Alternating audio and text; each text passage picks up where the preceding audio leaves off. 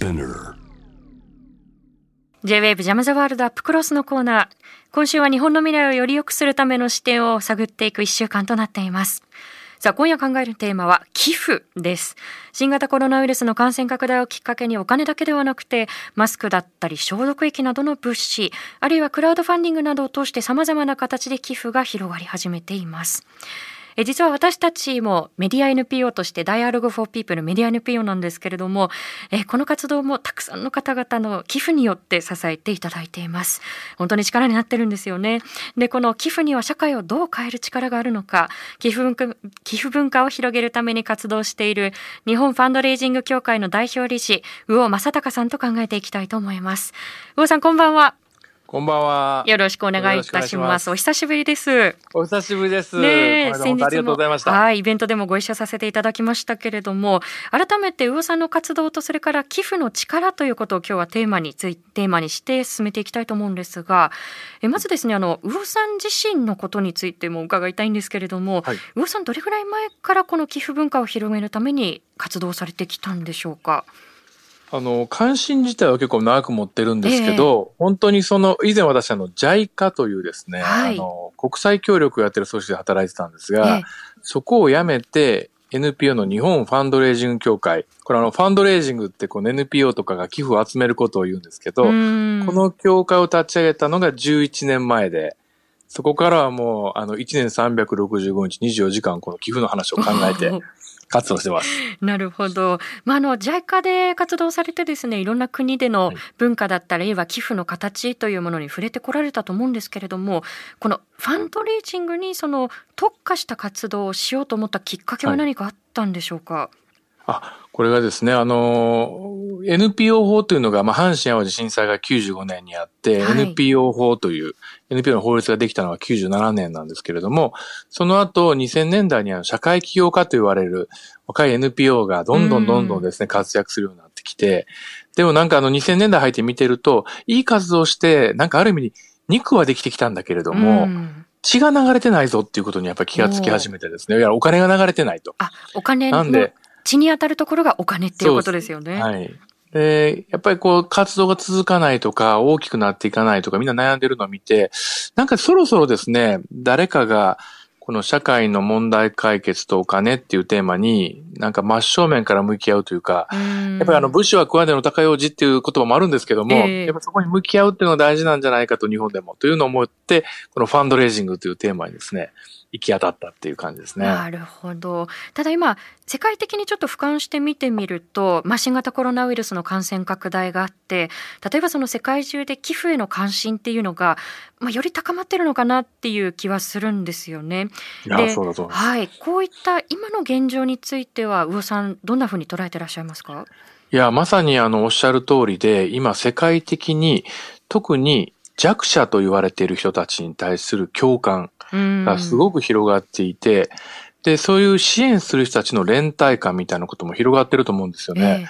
これあの、ちょっと前に全然違うケースですけども、リーマンショックが2008年ぐらいにありましたけれども、あの時も実は直後は株式市場が傷んで経済危機でしたので、一時期には寄付が落ちたんですけれどえも、うん。むしろその後、弱者の連帯とか資本主義の限界とかいろんな議論が起こって、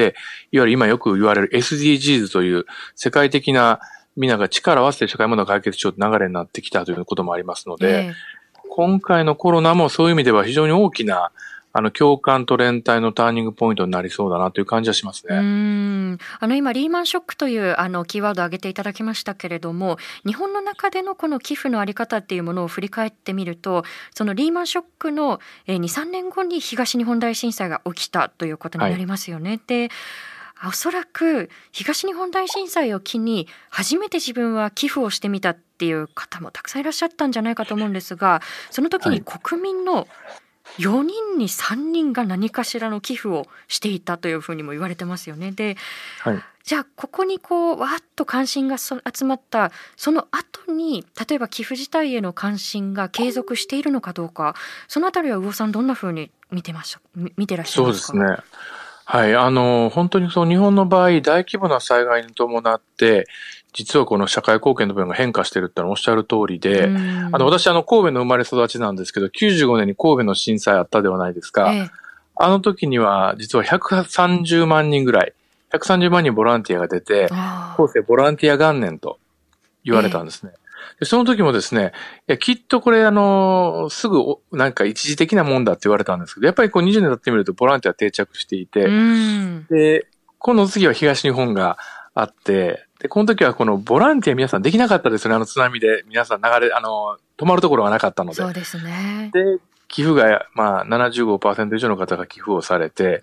で、実はですね、この非常に面白いのが、あの、東日本の震災の前はですね、だいたい1年間に30%ぐらいの人が1年に1回以上寄付をされてたんですね。ええ、で、震災の時には75%ぐらいの方が寄付をされて、うん、で、これ下がるだろうと翌年は震災がないわけですから、ええ、で下がったんですけれども、その後ですね、何回調査しても45%ぐらいの方が寄付をされてるんです。半数近く。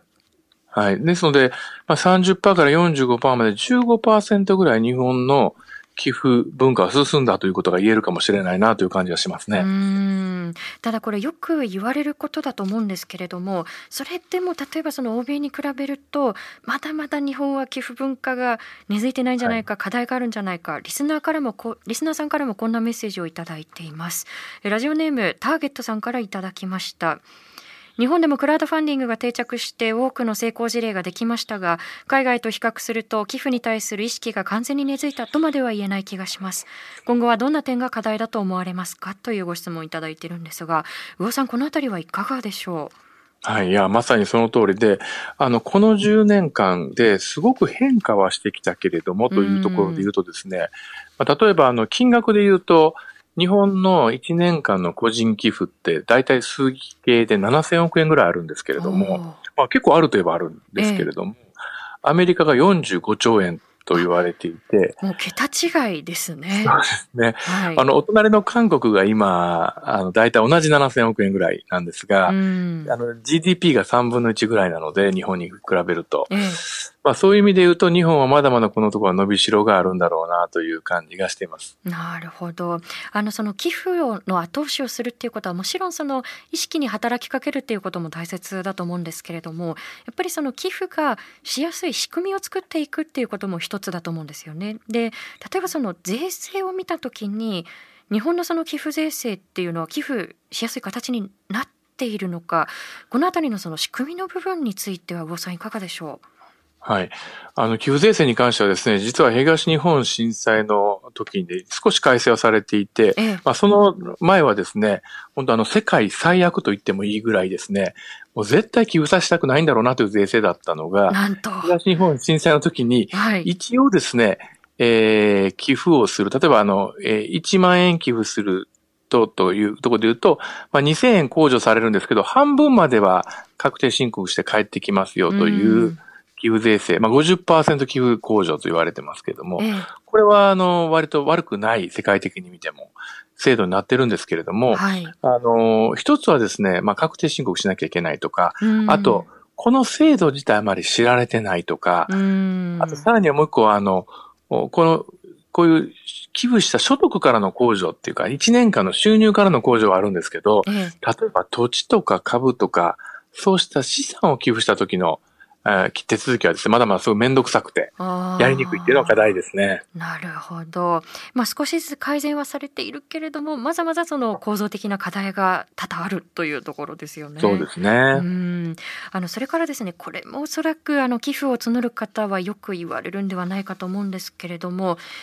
えこういったご質問も来ています。ラジオネーム、ニアさんからいただきました。ありがとうございます。えどのような基準で非営利団体に寄付をするべきでしょうか？不正を行ってきた団体もあるだけに私はかなり慎重に寄付をしてきました。また一般的に寄付の使い道についてどれぐらい情報が透明化されているのかを知りたいです。というところなんですけれどこのあたり魚さんいかがでしょうか？はい。あの、まず失敗しないようにというところに関して言うと、今、あの、新しい、割とこの数年の取り組みとして、非営利組織のガバナンス認証というですね、えー、ちゃんと信頼できる経営をしているかを認証する仕組みが新しくできていたりとか、ええ。そうしたいくつかですね、第三者が NPO を評価して認証してくれてる仕組みというのが今出てきているので、それをまず一つ活用するという方法は一つあるんですけれども、うん。あの、ただもう一つの重要なポイントは、あの、寄付するときにですね、なんというか、あの、正解を探すというふうに考えていくと、なかなかあの、いい寄付先っていうのを見つけるの難しいんですけども、うんむしろ何かあの、えー好きな寄付団体、はい。まあ、友達のように長く付き合っていけるような、あ、この人たち応援したいなと、なんかむしろその、直感的に感じるような、心が動く組織をまず見つけて、そこの人たちが本当に信用できるのかっていうのを後でこう見ていくみたいな、うんそういう順番もあれるかなと思いますね。なるほど。まあ最初に例えばあその友達関係で言えばこの人と友達になりたいなっていうふうに思う要は共感の部分ですよね。はいでもやっぱりそこから長くお付き合いできるかっていうところにはもちろんその寄付者としてのそのコミュニケーションっていうのもあると思うんですけれどもその寄付をされた側の団体がどんなふうにその透明化したりそのこういう活動につながりましたよっていうふうにコミュニケーションできるのかも問われてくるのかなと思うんですがそのあたりはいかがでしょう、いや、もう全くおっしゃる通りで、あの、私たちもファンドレイジング協会ってですね、あの、ファンドレーザーというのを資格制度を作って、これまで数、あの、3000人、あ、4000人ですか、4000人ぐらいの方に研修をさせていただいてるんですけども、はい、ファンドレイザー。はい。はい。その資格を取った方が今1400人ぐらいいらっしゃるんですけど、それはまさに、あの、ご寄付をいただいた方にきちんと報告をして、あの、感謝を届けていくっていうことができる人たちを育てていこうということをやっていきます。そういう中でやっぱ感じるのは、あの、やはりあの、今まで、自分たち一生懸命やってるんだけれども、やっぱりその寄付者の方にきちんと向き合って報告するってことができてなかった団体がかつては結構あったのは事実で、だいぶしてもですね、その部分がこの5年ぐらいでかなりの底上げがされているので、うーん。まずその心が動いた団体を、あの、仮に少額でもいいから応援したときに、そこからどんな報告なり、あが返ってくるかを見ながら、本本当に自分が気に入る組織を探していくみたいな、長く付き合う友人を探していくみたいなところが、あの、寄付にもあるかなと最近は思ってきています。なるほど。あの本当におっしゃることがよくわかると言いますか私もそのいろんな NPO の方々と一緒に活動するんですけれどもあいい活動してるんだけれどこのやっぱりこう提示の仕方じゃ伝わってないかもしれないな社会の中にだったり。でこれだと寄付者の人たちにうまくこう届いていかないんじゃないかなっていうふうにすごくもどかしいこう思いを抱くことっていうのがあったんですよね。だからやっぱりそのファンドレイザーのような形でそこにやっぱり特化した方々をこうどんどんこう育てていく育っていくっていうことが一つになるかと思うんですけれど。ちょっとこれは根本的な問いになってしまうんですが今日のお話のテーマといいますか根幹の一つが寄付ってどんな力があるんだろうっていうことだと思うんですね。で社会の中で見た時に魚さんにぜひこれはお聞きしたかったんですけれども寄付っていうのはどういう役割があるのかということをそのあたりはどんなふうに捉えてらっしゃいますか？はい。あの、やはりこんだけの少子高齢化と財政赤字で、あの、すべての社会問題を行政で解決するのは難しいというのはおそらくみんな感じてると思うんですけれども、うんでそういう中でやはりその社会問題の間を埋めるという機能としての寄付っていうのはまずあるんだと思うんですね。うんでもその単純な金額としてその間を埋めるというだけではなくて、寄付ってですね、一つは NPO の皆さんとかいろんな方が新しい今までその行政ではできなかったような新しい課題解決のチャレンジをされたりとか、はい。あるいは、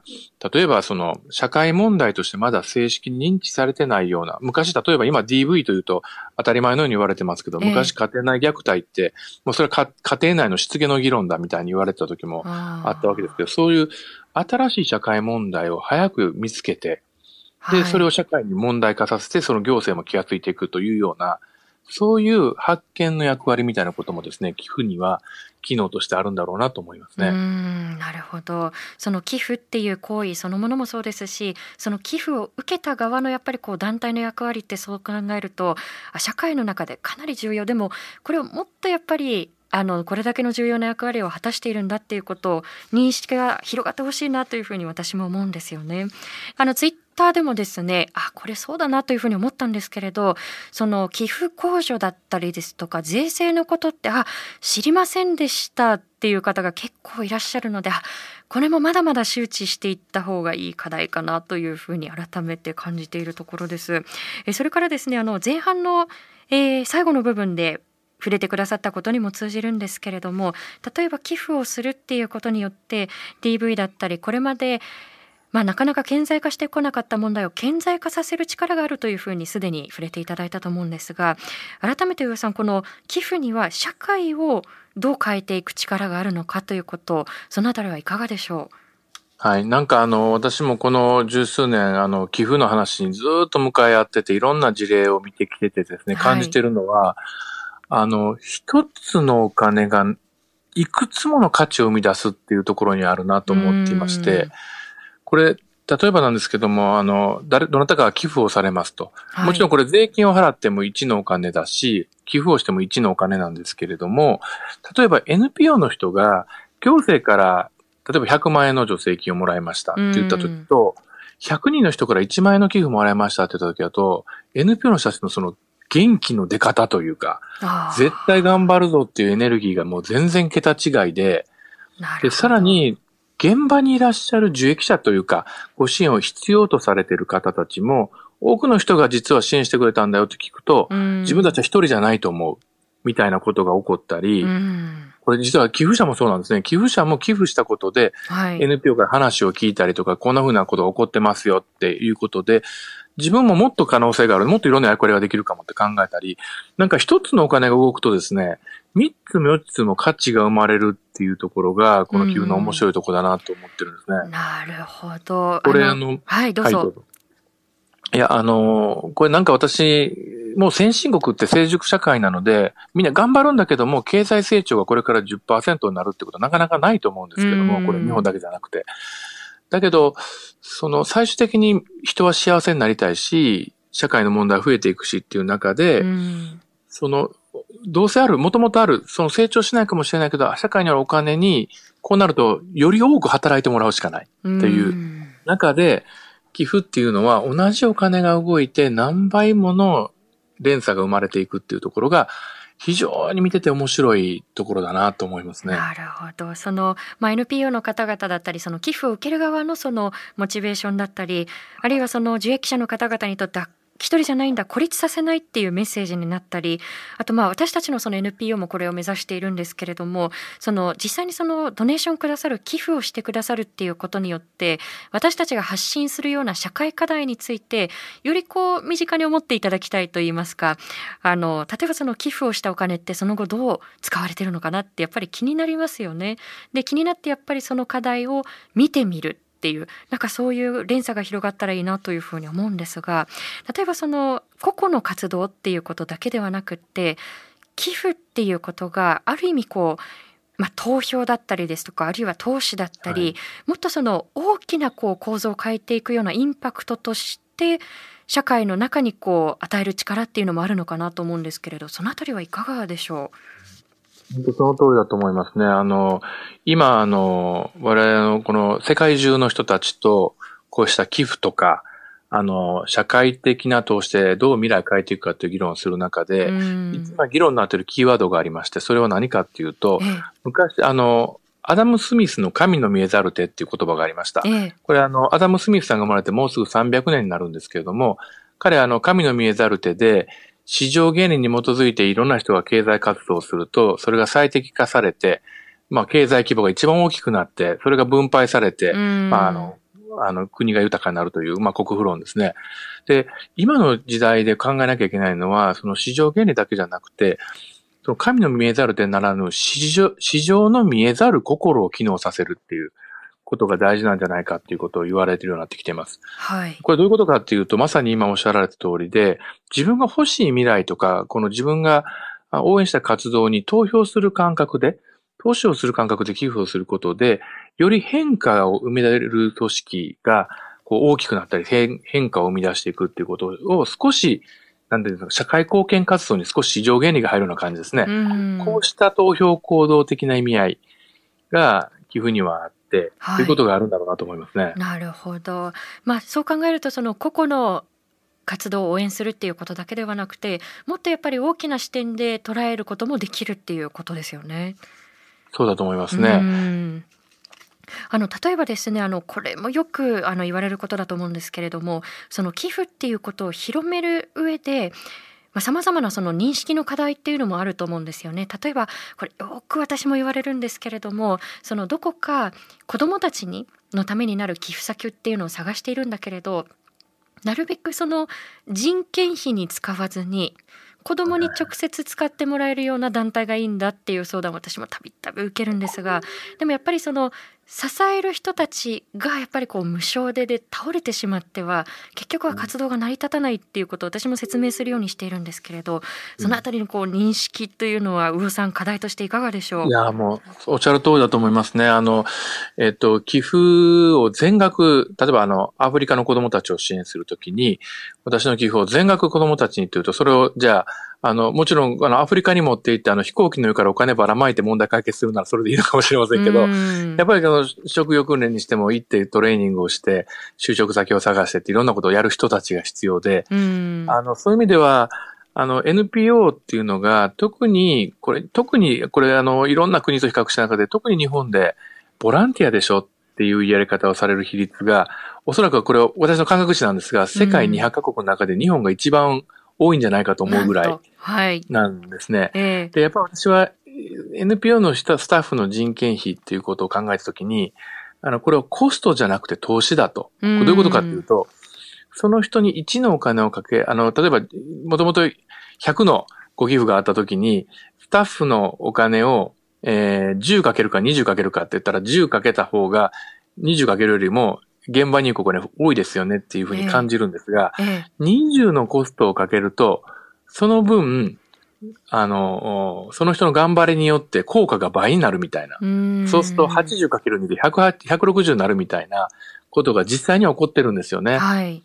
なので、まさにそういう成果を見て、あの、ここで頑張る人たちの人件費とか認めてあげるっていうのは、うん。日本ではすごく必要な、あの、寄付者に理解していただきたいところっていうのはありますね。そうですね。その周知をどんどんもっとしていきたいなと私自身も思うんですがあとこれもよく私に寄せられる言葉なんですけれども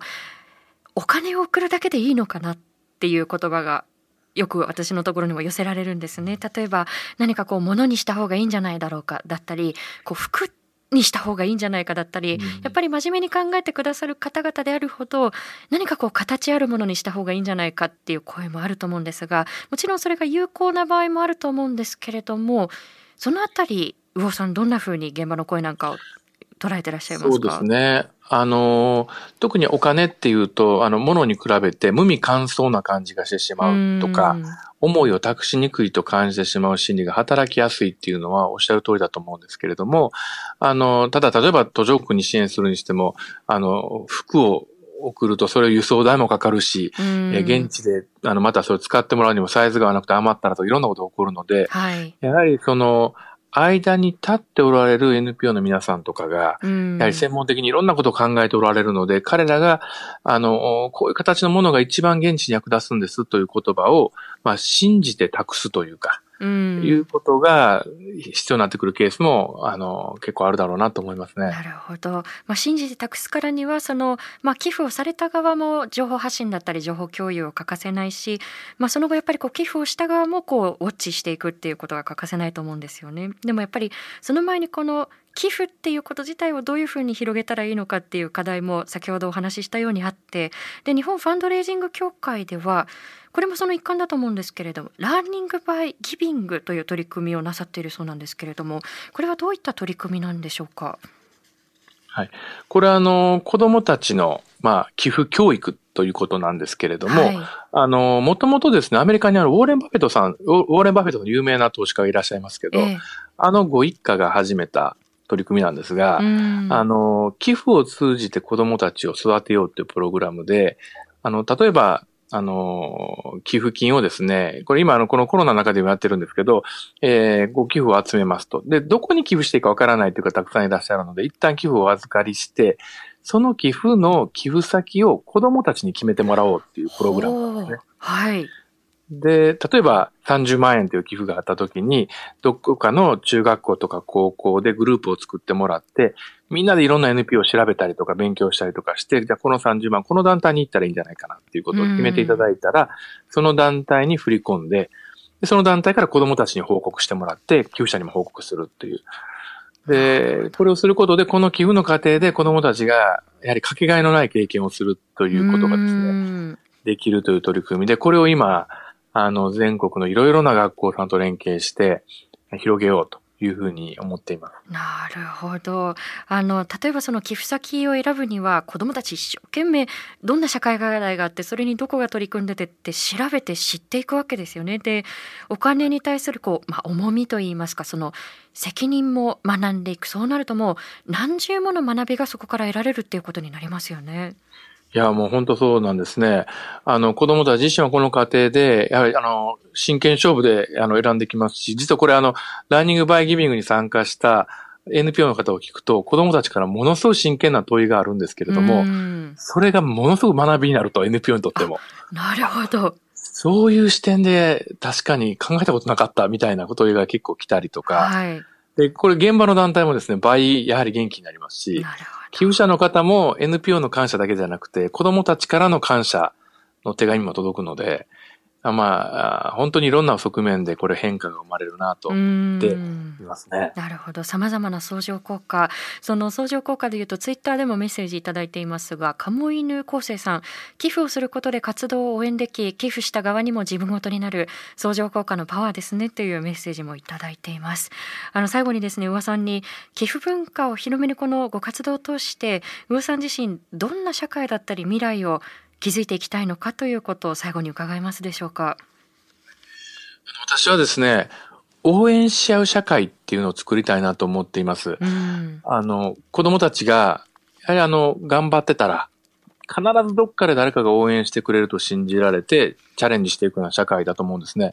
これやっぱり日本社会ってちょっと自己責任論が少し行き過ぎてるところがあって、あの孤独率も先進国トップクラスですし、あの、孤独死っていうのが英単語の、英語の辞書に載るぐらいの社会になってしまってるわけなんですが、ええ、私、あの、寄付ってやっぱり寄り添って付き添うと、寄ってつくと書いて寄付なので、はい、寄付でつながりが生まれて、みんなが応援し合って、っていうのが信じられるような、そういう社会を作っていきたいなと思ってます。なるほど。その新型コロナウイルスで様々な社会課題を浮き彫りになりましたけれど、でもやっぱり応援するっていう力もこう見直されたところがあるのかなと思うので、魚尾さんがおっしゃったような応援し合う社会、ぜひ今後築いていきたいなというふうに思います。あの魚尾さん、今後もまあ寄付文化どういうふうに広めていくのか、まだまだ課題もあると思いますので、またぜひそのあたりのお話も伺わせてください。どうもありがとうございます。今夜ありがとうございました。ということで今回は寄付ということが持っているその力自体について日本ファンドレイジング協会の魚正隆さんと一緒に考えていきました。あのお話の中でも少し触れましたけれど私たちも Dialogue for People として昨年の10月からですね NPO 法人としてスタートしたんですよね。でまあ、いろんな方々にこう寄付をいただいて支えていただきながらこう活動していくとやっぱりそれがいかにモチベーションになっていくのかっていうことは実感するんですよね。で特に今まで例えばその海外取材に行ってで過酷な現場もあるのでやっぱりすごく孤独感を感じることっていうのも多々あるんですけれどでもやっぱり自分たちの後ろにはこう背中を押してくれているたくさんのサポーターの方々がいてあその人たちにやっぱりこう帰国したら伝えたいなっていうことがやっぱり取材のモチベーションにこう少なからず少なからずと言いますか大いになってきたなっていうことを私自身もこう実感してきました。でこれは NPO を立ち上げた大きなきっかけでもありましたけれどもやっぱりその寄付っていうことでただ単にこうお金を送るっていうことだけではなくってその後どう使われたの？その問題ってその後解決に向かってるのっていうふうにやっぱり継続的にこう関心を寄せてほしいその皮切りになってほしいなっていう思いがあり、まあ、それはやっぱりこうあれ改めてこう意義のあることなんだなっていうことを魚さんのお話からもこう実感できたところかなというふうに思います。でまだまだあの日本の中ではこう、まあ、ボランティアベースで NPO ってやってるんでしょっていうところだったり人件費に使わないでっていうところがこう強かったり、まあ、税制上の課題っていうのもまだたくさんこう壁として残っているというところがあるのでで改めてその寄付ってどういうものなのかで団体を運営していくっていうことがどういうことなのかっていうことをコミュニケーションを密にしながらこう寄付文化の前にと立ちはだかっている制度上の壁みたいなのがうまく取り払えていくといいのかなというふうに思います。以上安田なつきがお送りしました。